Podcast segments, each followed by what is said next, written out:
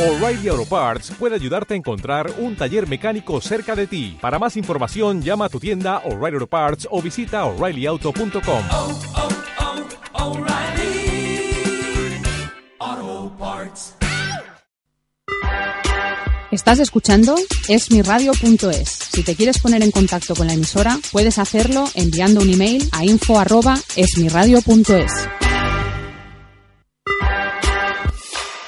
Esmiradio.es está formada por un equipo de personas y profesionales con la intención de ofrecerte una programación al estilo de la radio de toda la vida.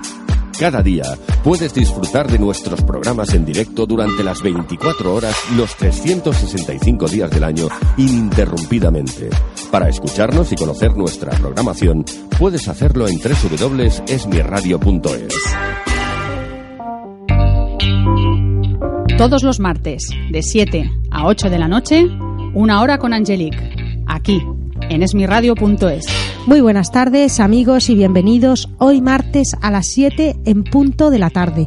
Para todos aquellos que no me conocéis, soy Angelique Fitzner, escritora de novelas de género negro y hoy empezamos una nueva hora de letras, cultura, sociedad y sobre todo, como siempre os digo, de vida, porque detrás de, de un libro, detrás de, en fin, de cualquier proyecto, de cualquier ilusión, de cualquier sueño convertido en realidad, hay una vida, hay una persona o varias personas, un equipo que forja los mm, para que las cosas luego pues funcionen y se conviertan en, en un presente.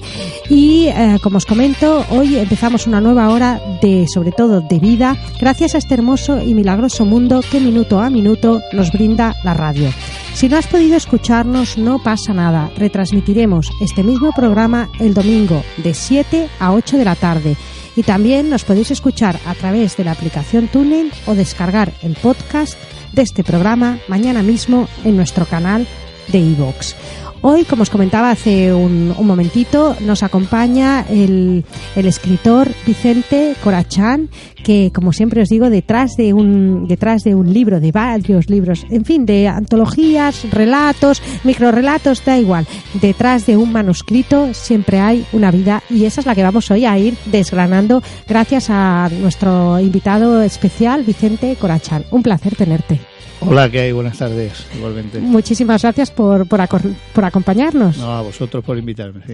Y antes de empezar el programa, vamos a recordar, como siempre os digo, amigos, nada de quedarse en casa. Además, bueno, hace una temperatura, bueno, en Barcelona hace una temperatura casi de infarto, ¿verdad, Vicente? Porque Sí, sí, hace un calor que no veas. Hoy aprieta, hoy aprieta. Pero, pero es igual, da igual, con una, con una sombrilla, con un paraguas, da igual, en la playa, en la montaña. Hay que salir, hay que disfrutar, hay que enriquecerse de, de en fin, de la ciudad, de, de, de donde viváis, del campo, es igual, cualquier, cualquier justificación es buena para salir, ¿verdad? Estoy totalmente de acuerdo. Además, hay que aprovecharlo estos días que se pierden enseguida. ¿eh? y no quedarse en casa, nada de casa, de, de tumbaros en el sofá, ni viendo la tele, ni nada de nada. Y para que, y para que, bueno, para que os animéis y sobre todo, pues eso, mmm, salgáis y conocéis gente, vamos a repasar un momentito que siempre os, os, me gusta compartir con vosotros esa agenda de actividades que ya tenemos casi, casi, casi inmediata. Pasado mañana, jueves, día 30 de junio, a las 7 de la tarde, presenta la escritora Graciela Moreno en Librería Atenea de la calle Aragón 108 de Barcelona, el jueves a las 7 de la tarde, su última novela El bosque de los inocentes. Y también nos deleitaremos con ella, también con su primera novela Juegos de Maldad, que además tengo un placer enorme porque, porque bueno, la presento yo y para mí es un placer y un honor acompañar a Graciela Moreno el jueves. Acordaros amigos, este próximo jueves a las 7 de la tarde, Librería Atenea calle Aragón 108 de Barcelona. También recordar el sábado, para todos aquellos que estáis en Barcelona, eh, nuestro amigo escritor Xavier Borrell presenta en el Café de la Ópera su eh, recopilación, su antología de relatos, El baile de los negros. Lo presentará el próximo sábado, 2 de julio, a las 7 y media de la tarde, en el Café de la Ópera, en la Rambla 74. ¡Qué delicia! Bueno, coger y pasear por, las, por la, el sábado por la tarde, salir, disfrutar de Barcelona, ¿verdad, Vicente? Deleitarse por entrar, ¿por qué? La catedral, hacerse un paseíto y luego ya de final al Café de la Ópera. ¿Qué te parece? Ideal, ideal. Y bueno, escuchar a Xavier Borrell o a Graciela, es, eso es algo bestial también. sí, sí. Y además el, el sábado lo acompañará en la presentación, que desde aquí también le mandamos un fuerte abrazo y, y, bueno, grandioso beso a Nacho Cabana. O sea que podéis disfrutar de esta semana, vamos, de- del género negro en potencia. Jueves, Graciela Moreno. Sábado, Xavier Borrell y con el presentador Nacho Cabana. Qué, qué bueno, qué, qué brutal. Sí, sí, Nacho también, bueno, un hombre muy experto también en, la- en las artes negras estas, ¿eh? O sea que cualquier amigo que, os apetezca acercaros y, bueno y descubrir un poquito más de cerca esa, esa obra y ese género negro, eh, tomar, yo os lo iré recordando en, en- durante el programa, pero tomar eh, apuntes. Y sobre todo, bueno, la, mm, el día 7 de julio, para todos aquellos que estáis en Madrid, se presenta el Festival La Orilla Negra en el Corte Inglés, en el Corte Inglés de Callao, Madrid, también a las 7 de la tarde. grave Y bueno, ya los- os lo iré avanzando. El, el día 13, precisamente este, mm, esta colección, La Orilla Negra, que tuvimos aquí el placer con José Luis Muñoz de, de conocerla mucho más amplia, también se presentará el día 13 en Barcelona a las 7 de la tarde, perdón, 7 y media en la central, en la calle Mallorca 237, de aquí de Barcelona. Y bueno, calentando motores, que tenemos esos, bueno, ya casi casi para los dos festivales que, que, que, que, bueno, que se nos vienen encima en el mes de agosto. Eh, el día 19, 20 y 21, Festival Cubellas Noir. Bueno, eso no se lo puede perder nadie, ¿eh? Eso nadie, aquí te, bueno, desde aquí os invitamos a todos. Sí, sí. Y, y bueno, y además el, el día 26 y 27 el Festival del Matarraña Negra en, en Valderrobres, Teruel.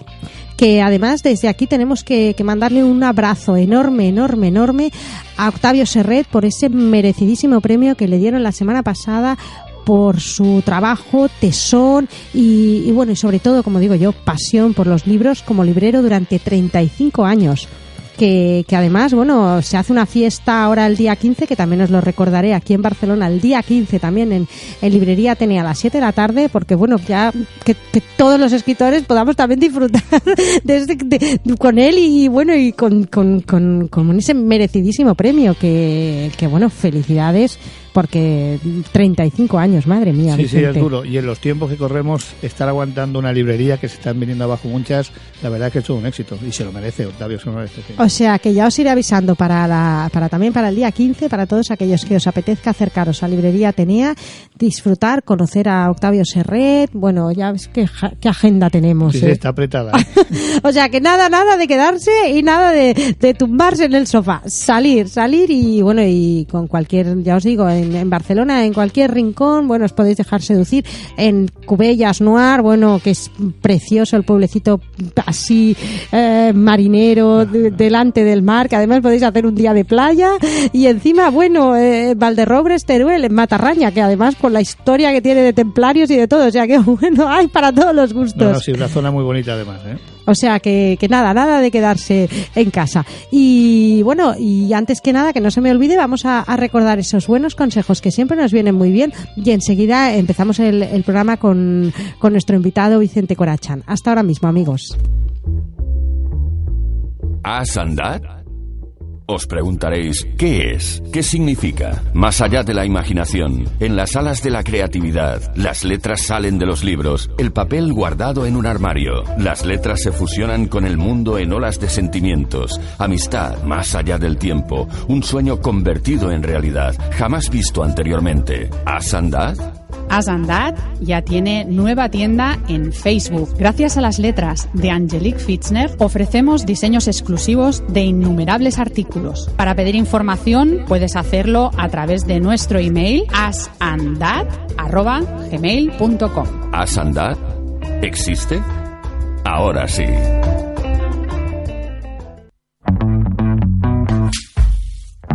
Quieres ofrecer a tu vivienda vida o a tu comunidad tranquilidad, dale un cambio a tu casa. Una rehabilitación en manos de los mejores profesionales garantizará siempre un buen trabajo y el éxito para la obra que quieras emprender. Rehabilitación y pintura en Rouget Decoración ofrece un trabajo personalizado en paletería, carpintería, electricidad y fontanería. Te ofrecerá un espacio renovado a juego con tu forma de ser y tendencias, siempre con el sello de años de experiencia y una amplia cartera de clientes. Rehabilitación y pintura Rouget Decoración. Teléfono 629 73 59 80.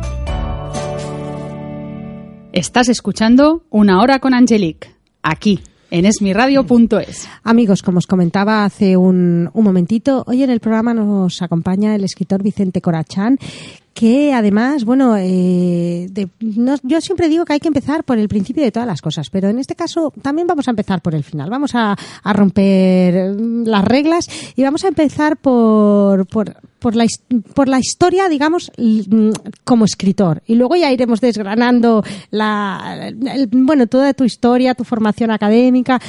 Tienes dos, a día de hoy, dos, dos manuscritos publicados. Mm, Uno es una recopilación de relatos. Estoy llamando a un detective. Así es. O sea, imaginaros el título ya, lo sugerente que es, ¿estoy llamando a un detective?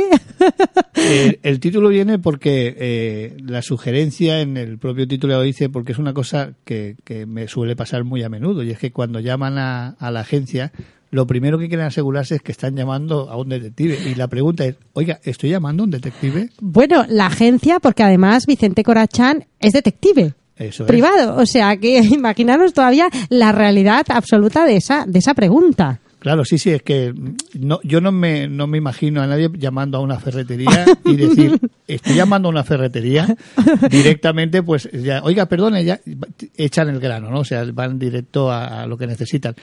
Eh, los 26 años que llevo trabajando como detective, siempre la pregunta es esa, salvo que te conozcan ya o que te llames un abogado que tiene más relación. Pero si es un particular que tal, se quiere asegurar antes de... Es como si tuviera el miedo a decir, me, me voy a asegurar, no voy a hacer que le cuente a este señor algo que no debo y luego resulta que es el vecino, ¿no? Ostras, sí, además eh, sí podría estar en una situación un poco complicada. Sí, Imagínate si luego se lo cuenta al vecino y bueno, uf, ¿no? Sí, sí, porque además luego te lo cuentan todo, ¿eh? todo. Todo. O sea, casi, casi, tú a veces te puedes sentir, hombre, sin, sin comparativas, ¿no? Pero casi como si estuvieras en un confesionario.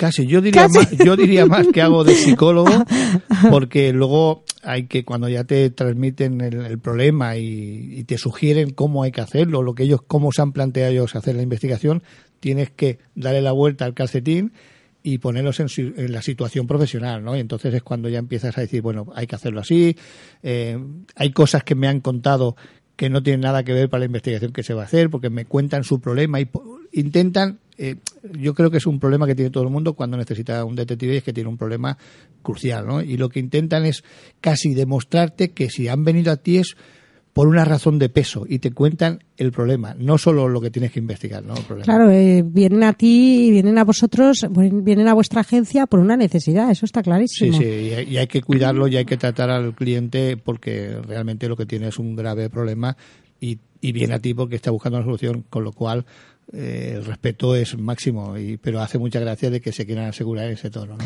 Con lo cual ahí tenías el, el título para, para ese manuscrito, para esa antología de relatos. Estoy llamando al detective con lo- una pregunta Sí, sí, acertadísima. porque es clave. El libro es un es un, un recopilatorio de anécdotas. De hecho, el subtítulo, por decirlo así, ya pone Estoy llamando a un detective, anécdotas de detectives, porque son anécdotas que me han ocurrido en, en casos reales, pero que se apartan de, de lo que serían los casos típicos o los casos normalmente habituales, ¿no? Estos son casos especiales, concretos y atípicos. Es decir, que te han ocurrido a ti. Sí, sí, que me han ocurrido. Todos son casos, Casos reales. Casos reales donde, evidentemente, no pongo ni la zona de donde tal. ni novela- no- y novelados, pero eh, sí, ni nombres, pero pongo la, la situación eh, más que nada de cómo resuelvo, no el- la investigación, sino el trato con el cliente y, y cómo acepto eso. Para, para dar una pista, sin, hacer spoilers, ¿no? Eh, uno de los temas es una mujer que me llamó porque tenía un problema que, se sentía atacada y quería que, que- que fuera a, a su casa para, para, para resolver el tema y explicármelo. Y cuando llegué, eh, evidentemente vi agujeritos en las persianas. Yo pensé que es que le estaban disparando con balines de, o, o de plástico o reales sí, y tal. desde el exterior, Y digamos. cuando le pregunté, bueno, ¿y esto a qué se debe? Dice, son los extraterrestres. Uy, Dios mío, mi vida. y tú te quedaste a cuadros. En esa situación, el problema es qué haces. Le, ¿Lo aceptas, no lo aceptas? Eh, ¿Cómo la tratas? Claro, no le puedes decir, oiga señora, me voy. Eh, Mm. Tienes que tratarlo con una mano izquierda, eh, no le puedes cobrar un servicio, porque entonces sería robar a una persona Claro. que tal. Eh, y, y ahí explico eh, la situación con la que me encuentro y cómo fui llevando el tema poco a poco y, y que de hecho aún colea, o sea que estoy hablando Y que, de- bueno, el cliente se quede mm, bien, satisfecho. eh, satisfecho, no sabría decirte si es la palabra correcta, Va, pero va a ser difícil. No quiero explicar el final pero- porque se, se- se derrumbaría la historia, pero que aún dura, ¿eh? O sea, que Madre lleva mía. muchos años la historia esa. Y, y luego, por ejemplo, tú, ¿no? La cara así de como de circunstancia, de decir, "Uy, Dios mío, en mi vida, mm, ¿he oído bien Claro, o...? claro, claro. Estás hablando hay una persona que de, de alguna manera tiene un conflicto. No le voy a llamar una, una enajenación, pero tiene un conflicto mental eh, y tú no sabes si es un problema mental como enfermedad o es una persona que realmente lo cree por, por porque vamos a ponerlo así porque le hayan aparecido los extraterrestres y tú como Sí, no sí. sabes de esto y no no crees en ello te puedes reír no pero piensas mm, bueno a ver dónde va esto A ver hacia dónde derivaremos. Sí, En ese, en ese, en ese primer trabajo mm, decidiste dejar de ser lector y convertirte a escritor, porque esa fue la primera eh, novela que escribí. ¿O tenías alguna cosita ya debajo ahí No, en el la- cajón guardada? Esa es la- el segundo libro, porque lo primero que hice fue la novela, Un cadáver para un detective. Y este fue eh, porque todo el mundo me lo pedía, oye, con las historias que tienen, la novela es real. Claro, tienes que explicar, no, es ficción. Sí que es cierto que posiblemente el subconsciente te engaña y van saliendo pinceladas de, de cosas que me han ocurrido en, en mi profesión como detective o en la profesión anterior que tuve. Pero eh, no, no sabes nunca ah, cómo responder para que la gente crea que, que tu novela realmente no es un caso real, sino que es una ficción novelada. La primera novela que escribiste, que es Un cadáver para un detective. un cadáver para un y detective. después eh, escribiste Estoy llamando Eh, en detective. Que son libros de relatos porque la gente me pedía cosas reales, ¿no? Y bueno, un cadáver para un detective también es una frase como muy eh, real, ¿no? Porque Sí. eh, encontrarte, a ver, eh, a veces también hay mm, situaciones de buscar pues un asesino, mm, a ver, no, no solo son casos de, de en este de, de esta mujer que Claro, comentábamos. eh, en nuestra profesión como detectives no podemos llevar temas que sean perseguibles de oficio, es decir, que los pueda llevar la policía como es un asesinato robos y demás. pero sí ayudar a la investigación. Mm, difícilmente, Difícil. difícilmente. Es decir, un asesinato nosotros podemos mm, llevarlo cuando, por ejemplo, sea archivado Ah, y el, digamos, la, la familia que haya tenido el percance de este tipo, pues quiera resultar, o sea, conocer. resu- no, más que nada sería mm, buscar nuevas prueba- pruebas para poderlo abrir. Entonces sí que podemos estar nosotros, porque ya no ya no podemos molestar en la investigación, por decirlo así. Pero una vez se archiva, se puede. O paralelamente en, en partes que puedas investigar. Es decir, imaginemos que la familia cree que, que puede haber una persona que diría algo y la policía no hace nada en eso porque no lo cree, mm, la, no- la- la línea que ellos llevan no es lo esa y a lo mejor la, pues la familia te pueden llamar para que descubras dónde vive fulano de tal para poder hablar con él. En esa línea sí podríamos entrar porque sería dentro de esa investigación, pero no estorbamos, lo hacemos paralelamente. Y luego esa información la pasaríamos luego a policía si es necesario. y a veces también os, os solicitan vuestros servicios también abogados. Mm, La mayoría de veces. La son, mayoría sí. de veces abogados. Yo, de hecho, prácticamente trabajo para, para los clientes que me puedan llamar privados, mm, digamos, normales, de que cogen el teléfono y llaman, pero mi mayoría de clientes son bufetes de abogados. Bueno, no hemos dicho que, que estamos comentando que Vicente Corachán tiene su propia agencia de detectives que, que, bueno, cualquier persona que, que la te- está en Samboy. Está en Samoy. Y cualquier persona que quiera contactar con, con vosotros y que tenga una necesidad, mm, tranquilamente puede, puede encontraros en, en las páginas Sí, no- amarillas, en Google, que es Business World. Business World, sí. bus- eh, hablándolo, eh, traducido al, al, al mal hablado inglés-castellano sería Business World, la Agencia Internacional de Investigación Business World. Y lleváis también 20 26 años. 26 años, o sea, una larga, una larga historia en, en, en este sector. Sí, sí, la realidad es que ya uno tiene camino recorrido en, en el mundo de investigación y ya mm, yo vengo de, de anteriormente mi profesión era Guardia Civil, estuve en los servicios de información y de ahí ya hice mi, mi aprendizaje en, en el mundo de investigación, pedí excedencia y monté la agencia y de momento pues ahí funcionamos. Sí, además, bueno, tenemos que decir que, que bueno, la formación académica de, de Vicente desde la Universidad de Almería, también eres criminólogo, forense, bueno, Sí, criminalista forense, perito calígrafo, detective privado. Eh, unos son en la Universidad de Barcelona, otros la hice en la, en la Universidad de Almería y otros en la UAB la de Barcelona también. Porque ahora me encuentro yo con, con muchos chavales jóvenes que, que, bueno, que se sienten atraídos o que les gustaría, pues eso, ¿no? Estudiar forense o criminología forense. Y, y bueno, cualquier chaval o cualquier joven que nos estáis escuchando, pues ejemplo, por ejemplo, de, de Vicente, que, que puedes llegar a tener en un futuro tu, tu propia agencia. Sí, sí, claro. Y ahora se está abriendo mucho el mercado en el tema criminalística y forense, sobre todo en, en temas informáticos que, que, que, de hecho la, el futuro está en, en las redes sociales y, y hacer investigaciones de este tipo. Hay, hay gente que se está formando como criminalistas. Para, para, porque además cada especialidad, supongo, en este caso lo que comentabas, ¿no? Criminalista de las redes sociales, a lo mejor. por ejemplo, lo hay y es que es un campo muy muy grande. O sea, la gente no, no, no, no alcanza a saber en- que el campo de investigación es, es tan grande, ¿no? Y en, el caso de forenses estaríamos hablando como peritos para los juzgados en cualquier ámbito de acci- accidentología, en accidentes de tráfico, huellas, en fin, es que es un campo muy muy muy amplio. Y- bueno, desde que, que fundasteis mm, vuestra empresa en el año 1990, bueno, eh, tiene que ser además un aprendizaje constante porque con nuevas eh, nuevas tecnologías, nuevas nuevos mundos podríamos decir, no, por ejemplo en, en el campo virtual o en, en- en las redes sociales, internet, eso hace que siempre estéis constantemente en, un aprendizaje. Prácticamente cambia. Hay cosas, por ejemplo, que no van, sabes que no van a cambiar nunca, como por ejemplo es, es el tema de, de huellas, ¿no? De la, la dactiloscopia.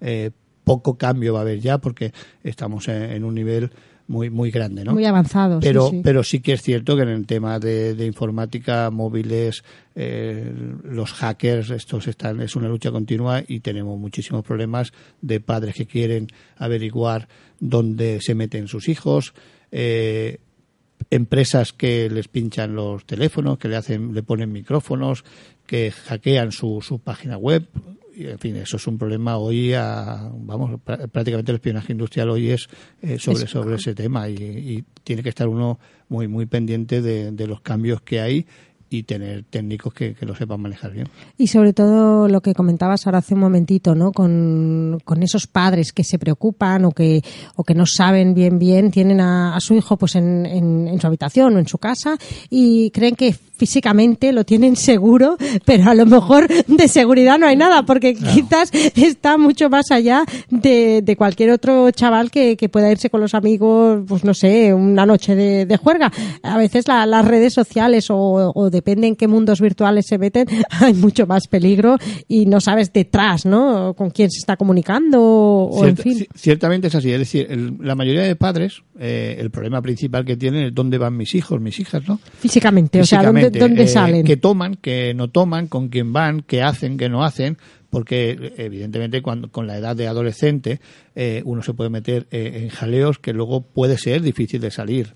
Entonces los padres, ese problema lo tienen prácticamente todos los padres, ¿no? Esa preocupación que- claro, que, existe. claro, Además, hasta que no regresa y ves el reloj y vaya hasta O sentado en la silla al lado de la puerta esperando que se abra la puerta, ¿no? Sí, sí. Pero realmente el mundo, este mundo que, están manejando todos los chicos hoy, todas las chicas, de meterse en, en- en páginas y contactos y demás, esto es muy peligroso. O sea, están habiendo problemas muy graves, eh, mucho más que el que se hayan podido tomar dos cubas libres o haberse fumado un porro, o sea, muchísimo más. Porque eh, están habiendo abusos, están habiendo luego eh, fotos colgadas, temas que, que no solo a los críos les causan un problema, sino luego a la familia. Y, y es bueno que lo estén controlándolo, para que hay que controlarlo con filosofía. No se puede meterse uno en la, en la vida del chico sin autorización, pero hay una serie de controles que sí se deben hacer y nosotros aconsejamos cómo se tienen que hacer y cuáles son esos, esos controles para que se puedan, eh, los padres puedan saber dónde están. Que uno de ellos, que el- siempre se lo decimos a los padres, es tener la puerta de la habitación abierta, es decir, cuando está el ordenador encendido, que cualquier padre pueda venir por detrás de la silla, poner la mano al hijo o a la hija y decir, hola, ¿qué estás mirando? Y que te pueden explicar realmente, que no veas que apagan la pantalla, que tal, que ahí es donde se tienen que empezar a preocupar. Porque hay algo que esconden. Entonces, eh, esa, eso que, que a lo mejor están consultando, pues no, enseguida ya es una actitud que delata Claro. que, que hay algo que, que no quieren, ¿no? Que como una privacidad. Sí que es cierto que puede estar la privacidad de no quiero contarte que estoy, en- por ponerlo más fácil, estoy hablando con una chica y no quiero que sepas. sepas ¿vale? que- Pero mm, hay, hay que controlarlo eso, eso hay que saber, pues si es una conversación así, pues dice, vale, vale, perdona, me voy. Pero hay veces que no es eso, hay, luego vemos fotos de chicas y chicos que se desnudan delante de la cámara porque han con- alguien les ha convencido pensando que son de su edad o se han enamorado, luego resulta pues son pederastas y, y eso causan graves, graves problemas luego familiares. ¿eh? Y, y bueno, y tenemos que decir eso, ¿no? Que, que además eh, estos chicos son muy vulnerables, son Mm. muy frágiles, o sea, son eh, casi, casi, pues eso, ¿no? Carne de cañón de... de- es una burbuja de, de- cristal y se rompe fácil. ¿eh? Y se rompe fácil y enseguida es fácil a lo mejor camelar o, o convencer o llevarte a un chaval joven a, a un terreno de una persona adulta que conoce muy bien el terreno en el que está pisando. Exactamente, y una persona adulta que sabe qué es lo que le gusta a ese tipo de, chicos o de chicas y es como poner un caramelo en la puerta de un colegio. Es decir, siempre la frase famosa de los padres de antiguos, no cojas caramelos de nadie.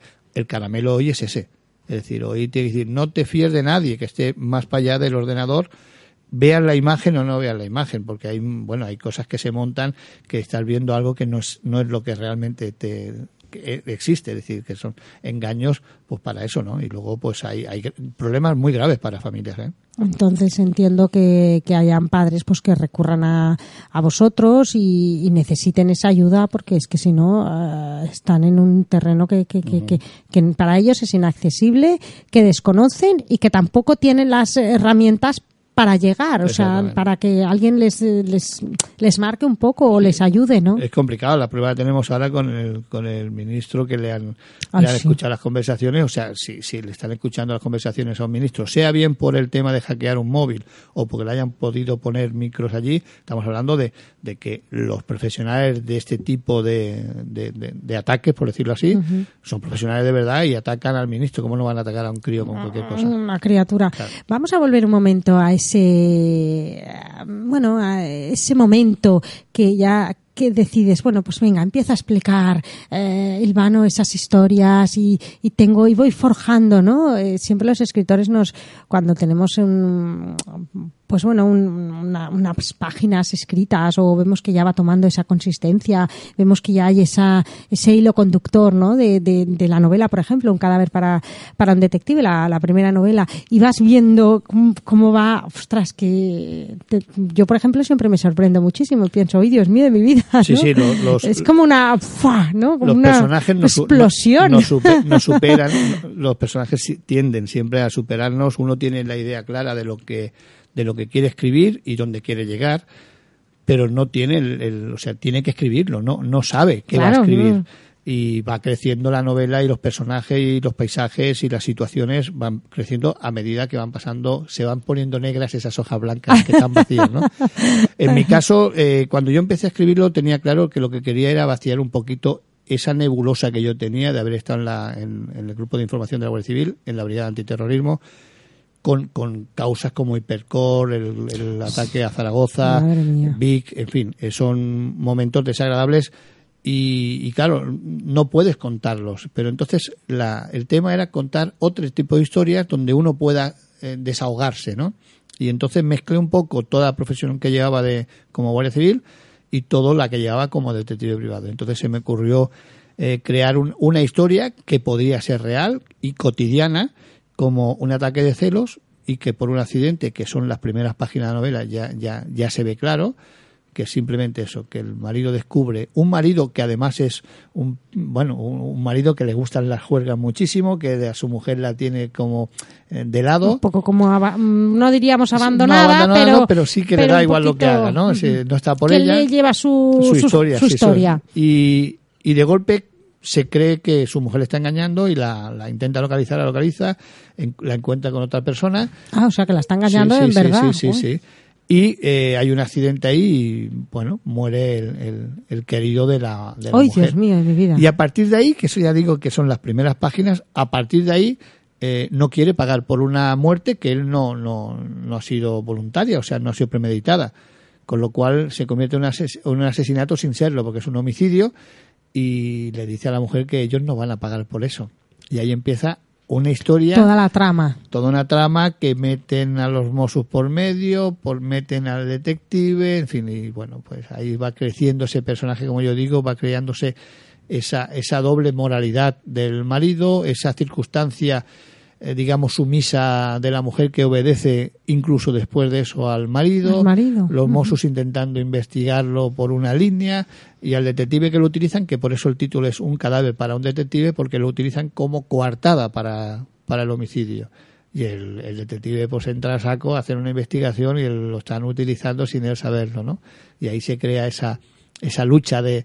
Esa fuerza de poder, quizás, ¿no? Y lo que he buscado más que nada es que, eh, de ahí que ponga la muerte de, de esta persona en las primeras páginas, porque lo que he buscado es que el lector, conociendo lo que ha pasado, vea cuáles son los errores que van cometiendo los demás, como Mossus, detectives y demás, y vaya como diciendo, caray, eh, se están equivocando, se están equivocando, y luego al final el que está equivocado es él, el propio lector, ¿no? das, la, das ese giro de 360 grados en la novela. Claro, y es cuando dice, caramba, eh, hostia, no, era, no eh, era como yo me imaginaba, ¿no? Incluso el, el, el mundo, digamos, la línea de, de, de la pareja en sí, la eh, Ruth y César, que son los dos protagonistas, eh, a- al final hay gente que, que dice, ay, el final lo veo, que tenía que haber cambiado, pues le da pena de alguna manera, o tendría que haber sido así, es decir, otros les ha encantado, sí, sí, ya está muy bien, les está muy bien, en fin, eh, creo esa, esa, esa doble moralidad de que hay gente que, que lo ve, el final lo vería de otra manera,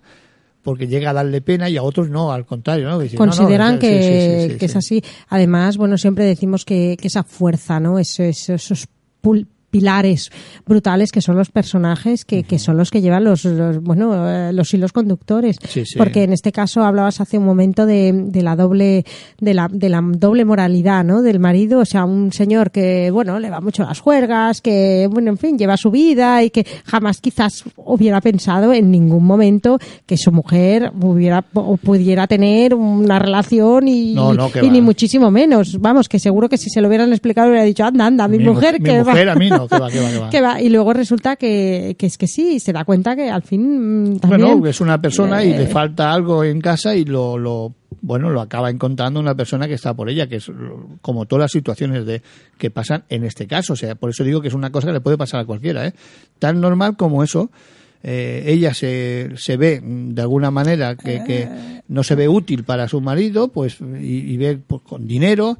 Lo que pasa que la novela hay una cosa que, que sí que le encanta a la gente, es la, la frialdad que tiene el, el- el marido, en El este marido. caso, y la capacidad de reacción que tiene para, para, para hacer las coartadas que prepara, porque además es, es, es como si fuera un artista. para que ¿eh? él no se vea Sí, culpable sí. ni nada Un- un- es, un, es un artista, ¿eh? O sea, y, y luego, bueno, pues eso a la gente le, le choca mucho. Dice, es que tiene una capacidad, de, de- sin ser un profesional, porque si fuera, por decirlo así, un Profesional, profesional pues, de eh, un asesino profesional, pues diría, se entiende, ¿no? Lo- lo- No, no, es un, un hombre pues de, de una inmobiliaria y, y, en fin, eh, a- a- las cosas que va haciendo para ir lo extrapola todo lo que sabe él en el mundo inmobiliario al mundo de la coartada, ¿no? para que no lo pillen Sí, bueno sí. para que no sea descubierto o para que no se le vean las Y- Y el hombre intenciones este es un fuera de serie, ¿eh? O sea, ¿cuánto tiempo estuviste para escribir esta novela?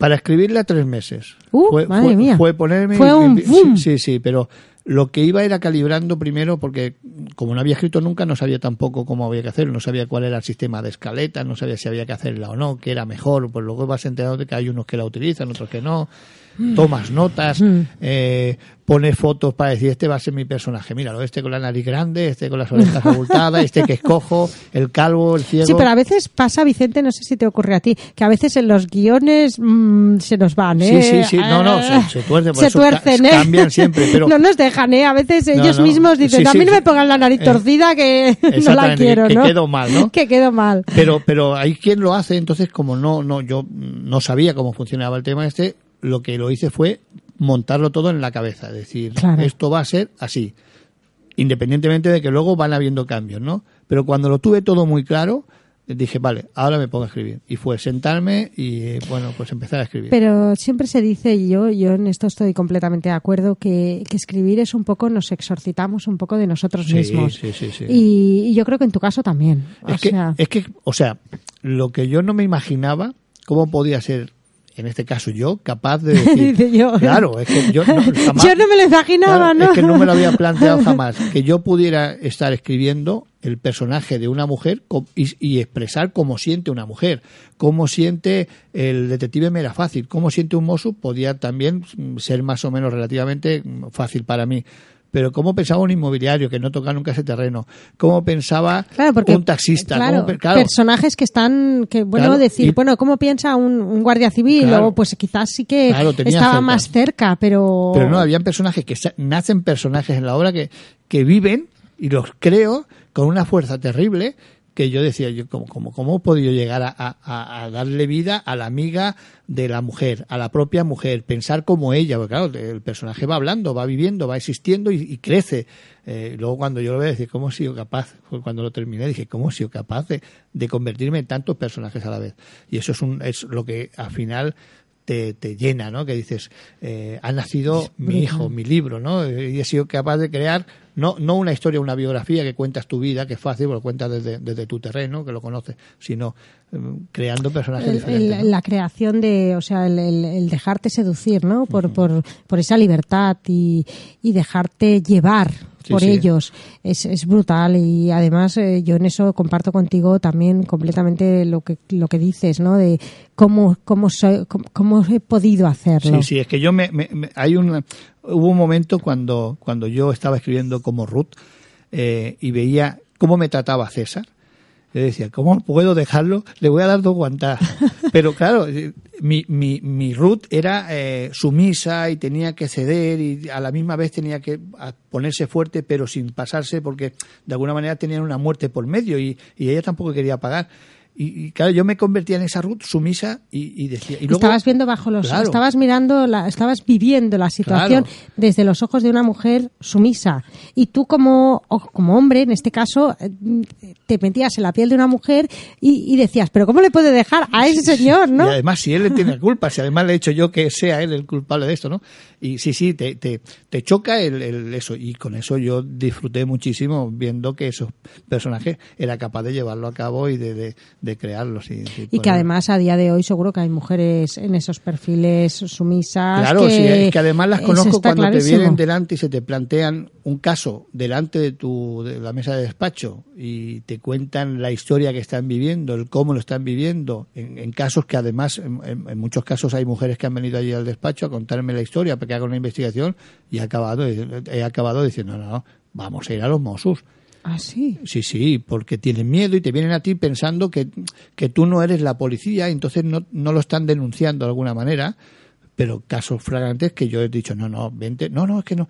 Y los he, los he llevado donde tienen que ir, a hablar con la persona adecuada, que es una de las quejas que pongo en, en mi libro en cuanto a los mozos, el trato que muchas veces se le da a la víctima, eh, a la víctima de género y a la víctima de, de un robo, ¿eh? estoy hablando de la víctima sí sí general a la víctima general a la afectada A la afectada o al afectado, que, que es que eh, no comparto el, el que cuando alguien va a una comisaría por cualquier motivo, que es que le ha pasado algo grave, como que va un, desesperado un robo, o que le han dado una paliza, o que ha perdido un familiar, o que, que no lo encuentra, lo que sea.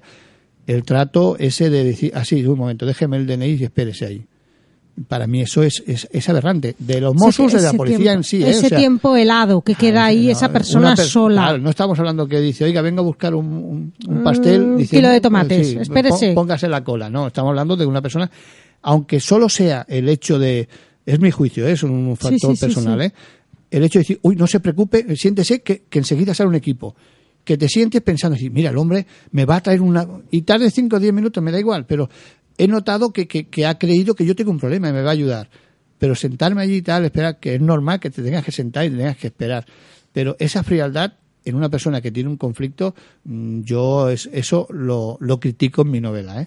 Y Ese además que bueno que lo conoces, o sea, es un terreno que, Claro, que lo- conoces bien, con lo cual Pero es mm, que yo ya digo, como guardia civil he tenido personas que venían tal y he intentado siempre eh, acelerar el ritmo de, de- de la, la forma de- de sal- salvar el problema que ellos tienen, si se puede, Mm. pero como detective igual.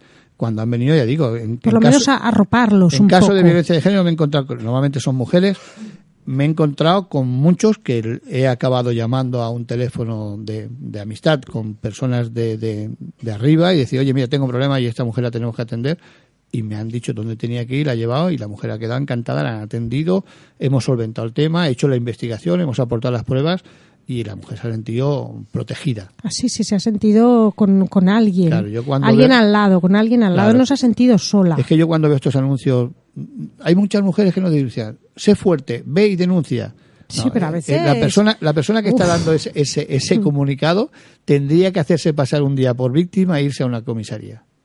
Claro, porque la fuerza de voluntad o la o, o sobre todo el miedo, el miedo paraliza, el miedo Mucho, te congela, el mucho. miedo hace que, que cualquier persona no dé un paso hacia adelante, porque ese miedo de las represalias, de lo que pueda ocurrir, de si encima además tiene hijos, que a veces también los hijos, pues es que claro, muchas veces eh, Sí, lo- los te- intentas te- proteger te- y los quieres proteger Claro, y y, si y tiene no, que ser no bajo tu piel, lo actúas, hace, claro, no. porque no sabes las consecuencias y luego las padecerán los hijos. Hoy mismo hemos visto un caso en, en los telediarios que ha salido hoy con, con un marido con alejamientos, con órdenes de alejamiento mm, continuas y con, con llamadas a la policía de que rompía la orden de alejamiento varias veces a la semana. En los últimos 10 días ya habían ido 10 veces la, la policía. O sea, una vez cada día porque rompía el alejamiento. Al final la ha matado.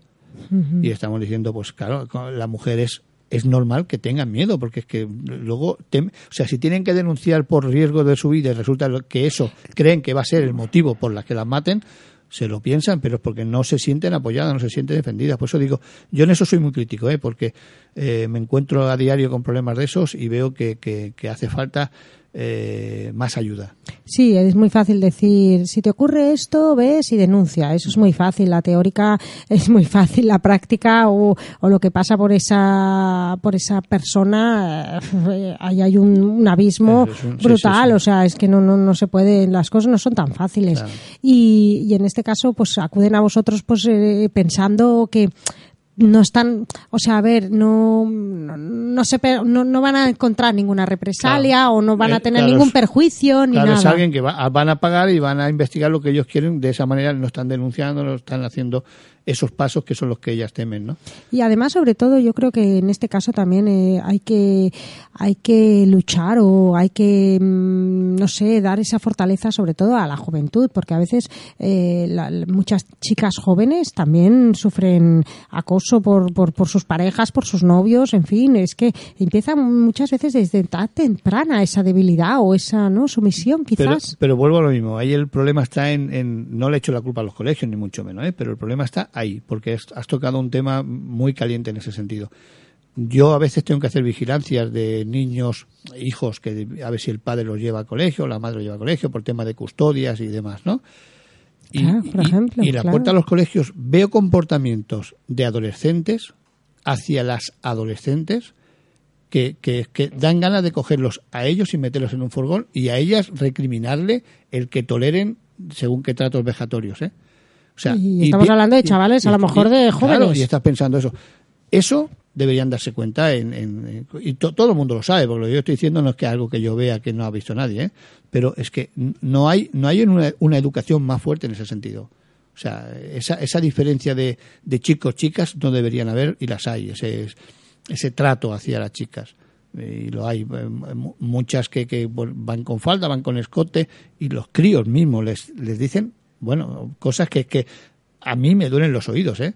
Y dice, pero es que, es que no puede ser, estamos en un, en un mundo que esto no, ya no, no toca. No ahora, toca, a ver, toca. ya estamos en, en- a ver, estamos en que no que no se debe de permitir. Habrá quien le guste los piropos, yo no digo que esté bien el piropear a una mujer, pero bueno, se le puede decir una cosa bonita a una mujer, pero eso de que cualquiera se permita a una mujer como si fuera un elemento que va andando por la calle, va a poderle decir cuatro tonterías, cuatro bestialidades, eh, yo creo que ya no estamos en, en los siglos Sí, entonces, de la época de la edad. eh, Pero existe, ¿eh? Existe, ¿eh? Sí, y en este caso hay que corregir o hay que reeducar o Claro. hay que es evitar. es- es formar, es, formar. es formar y que nadie es propiedad de nadie y que todo el mundo, a ver, tiene su libertad y, y no y sobre todo, sobre todo no pensar que por el hecho de callar y ser sumiso, o en este caso sumisa, porque también hay chavales que son sumisos, Sí, o sea, sí, desde, sí. desde los dos lados, estamos generalizando desde los dos lados, no, no se debe de pensar que por el hecho de ser sumiso te van a querer más.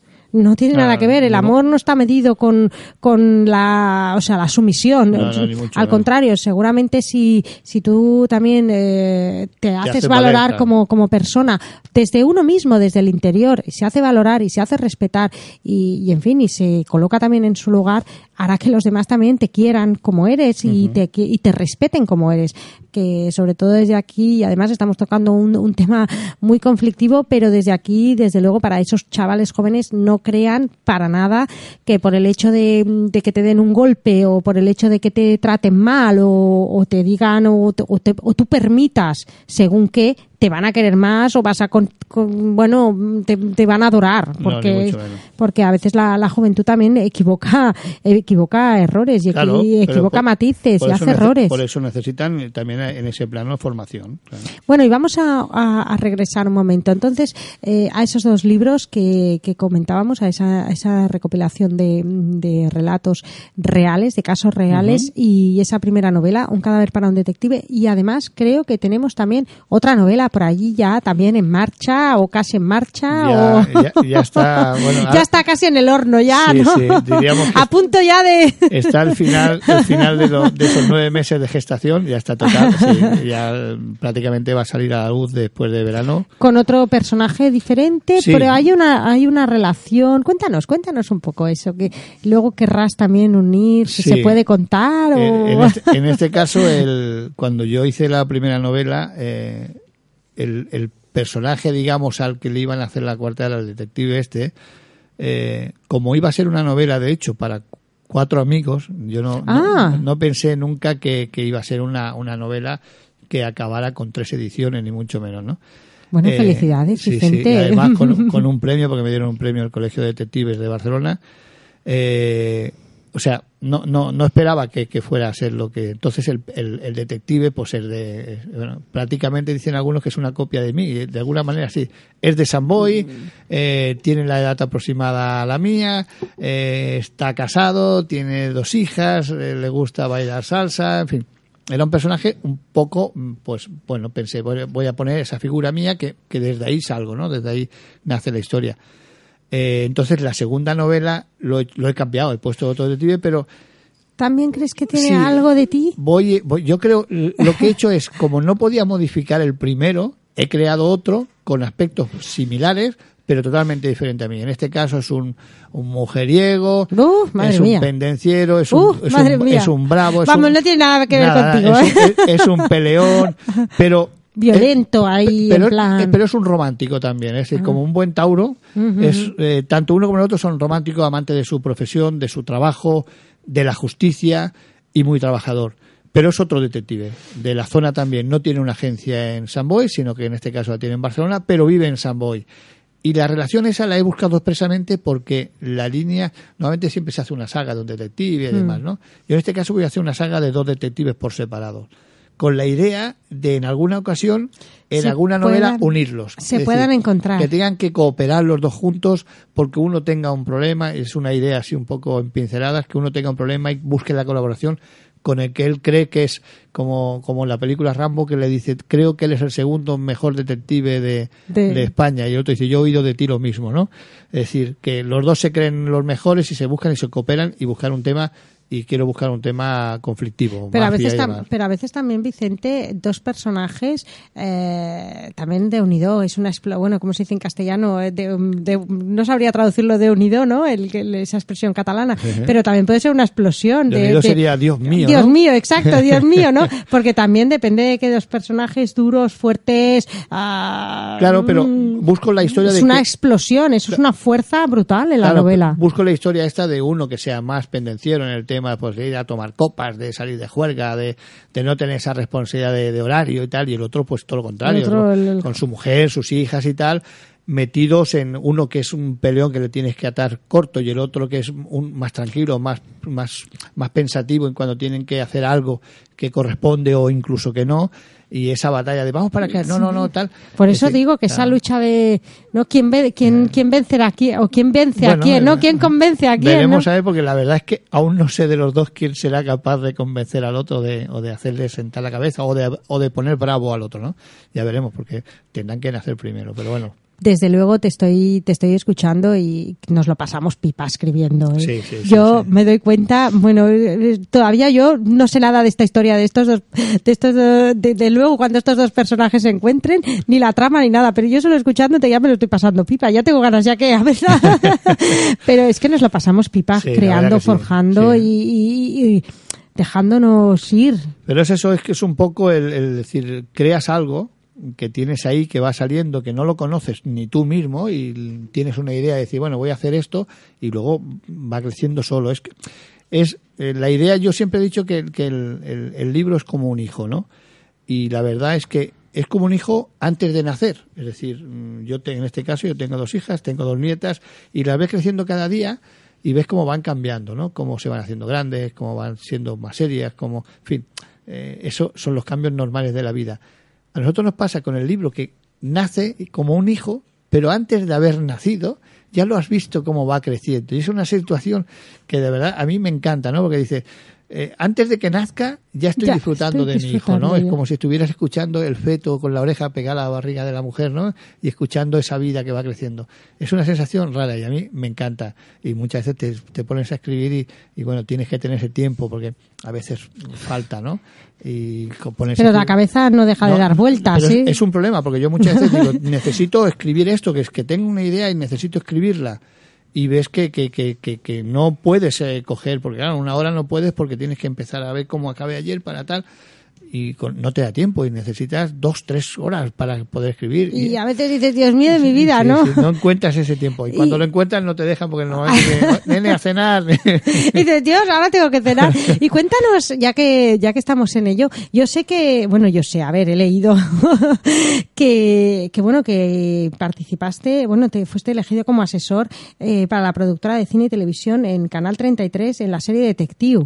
A ver, cuéntanos esa también, esa experiencia, porque supongo que debió de ser brutal para ti. Mucho. Eh, en este caso me contrataron para, para hacer una gestión dentro de lo que necesitaba la productora, que era una localización de unas personas, y, y pregunté qué, para qué era. Pues, más que nada porque lo que yo tengo que hacer tiene que ser siempre legítimo, una investigación no puede ser cualquier cosa.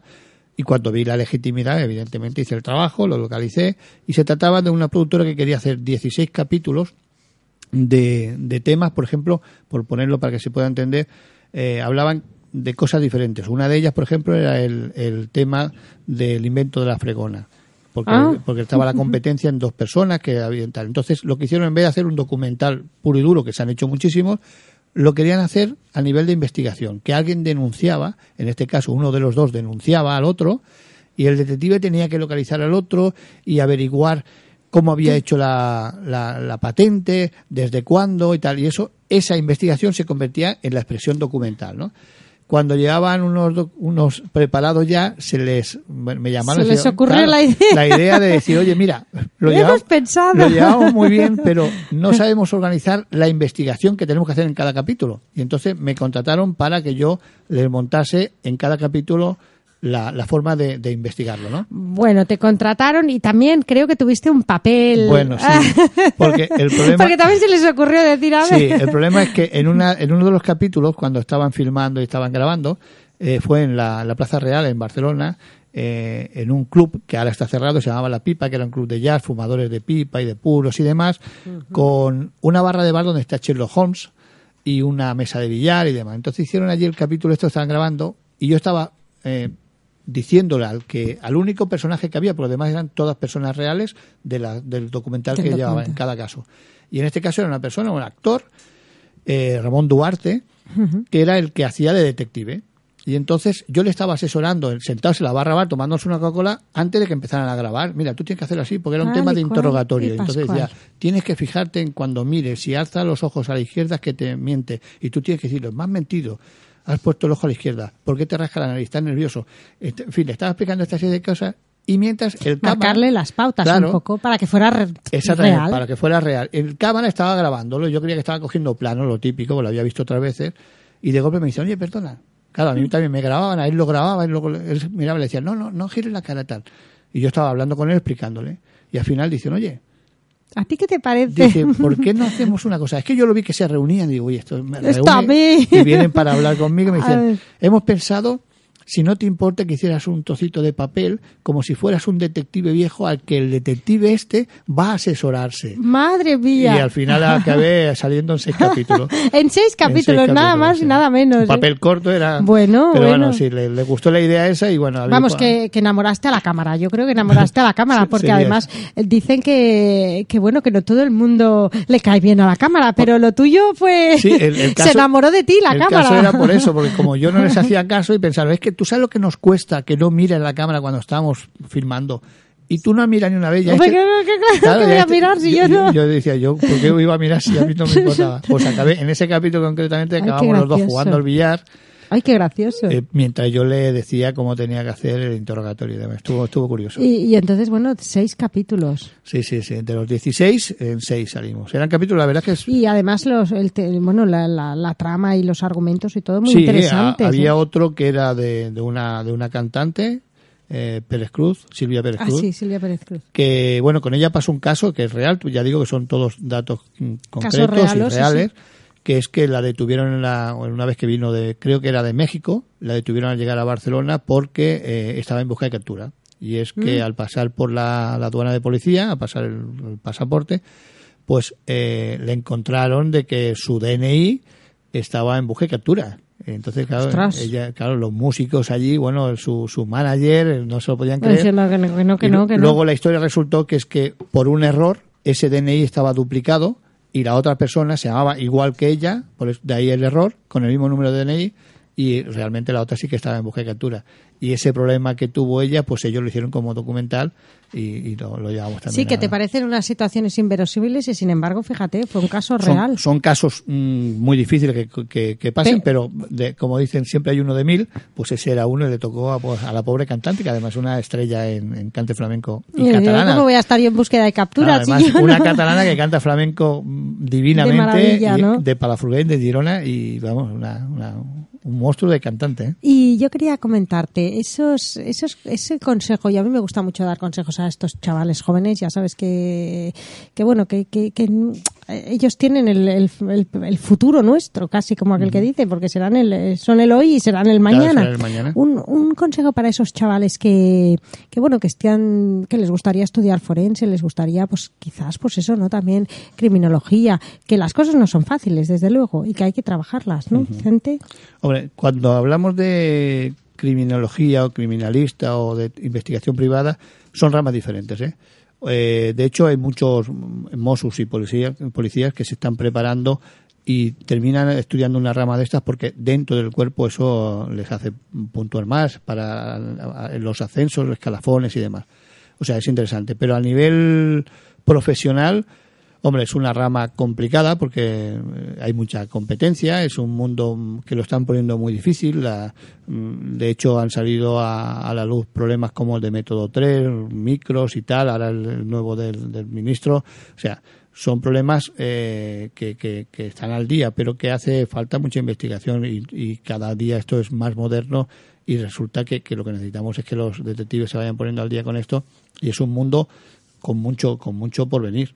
Y a nivel de criminalística lo mismo. En, mi caso, que no tiene nada que ver con investigación privada, porque en, en mi caso, para ser criminalista forense, tuve que hacer un máster de criminalística, igual que, por ejemplo, soy perito calígrafo, que son dos años más en la Universidad de Barcelona, para hacerme el título de peritaje calígrafo. Pero en peritajes, eh, a nivel judicial hay un porvenir muy muy grande y estamos España es una de las potencias más preparadas a nivel de investigación privada más preparada de, Más preparadas. de toda Europa es decir es la única prácticamente que se le exige que para ser detective privado tenga tres años de universidad cuando sí. hay países que con, con, Con- un con examen un- o ir a policía. un cursillo, acelerado y Sí, se sí. ha acabado. Ya ¿no? dice, ya soy investigador privado. Y bueno, y además tenemos que decir que fuiste condecorado con, con la medalla al mérito del cuerpo de la Guardia Civil. Por, por todo el trabajo, por toda la. Todo, bueno, por todos Bueno, los sí. y por todo. Cuando se decide pues poner una medalla es siempre por lo que uno puede Uf, haber hecho. Madre mía, bueno, bueno. Uy, se nos acaba el tiempo. Bueno, Vicente, un, un placer que nos hayas acompañado en el, en el programa. Un placer tenerte y, y bueno, y, y que bueno, hemos conocido desde luego de, de cerca también el trabajo de los detectives privados que, que muchas veces, pues eso, ¿no? Que a veces la gente tiene aquello recelo de que no, que no, que desde aquí les invitamos cualquier problema que tengan, que acuda a vosotros, que de cualquier índole, desde la preocupación por sus hijos, que en las redes sociales, hasta cualquier mujer que sienta que necesita una ayuda. Cualquiera. Yo en mi caso, eh, cualquiera que quiera llamar a mi agencia, que está en Samboy, Business World, sin cobrarles ni un duro y si puedo asesorarles, eh, estaré encantado de hacerlo porque lo hago con mucha gente y no voy a dejar de hacerlo nunca. Y además, bueno, esa satisfacción luego, ¿no? Cuando ayudas a alguien. Yo creo que Es brutal. más que cobrar una factura, que es importante también, También. pero sentirte que has ayudado a alguien es, es fabuloso. Eso es un regalazo. Pues muchísimas gracias, Vicente. A vosotros. Y bueno, amigos, un placer siempre escucharnos. Eh, no dejéis de escucharnos cada martes a las 7 de la tarde, sino el domingo también a las 7 de la tarde. Lo podéis escuchar este programa. Y hasta la semana que viene, un beso enorme. Un beso a todos.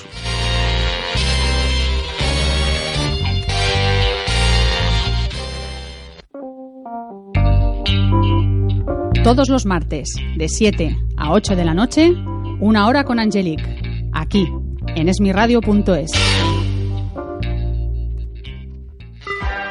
Esmiradio.es es tu radio.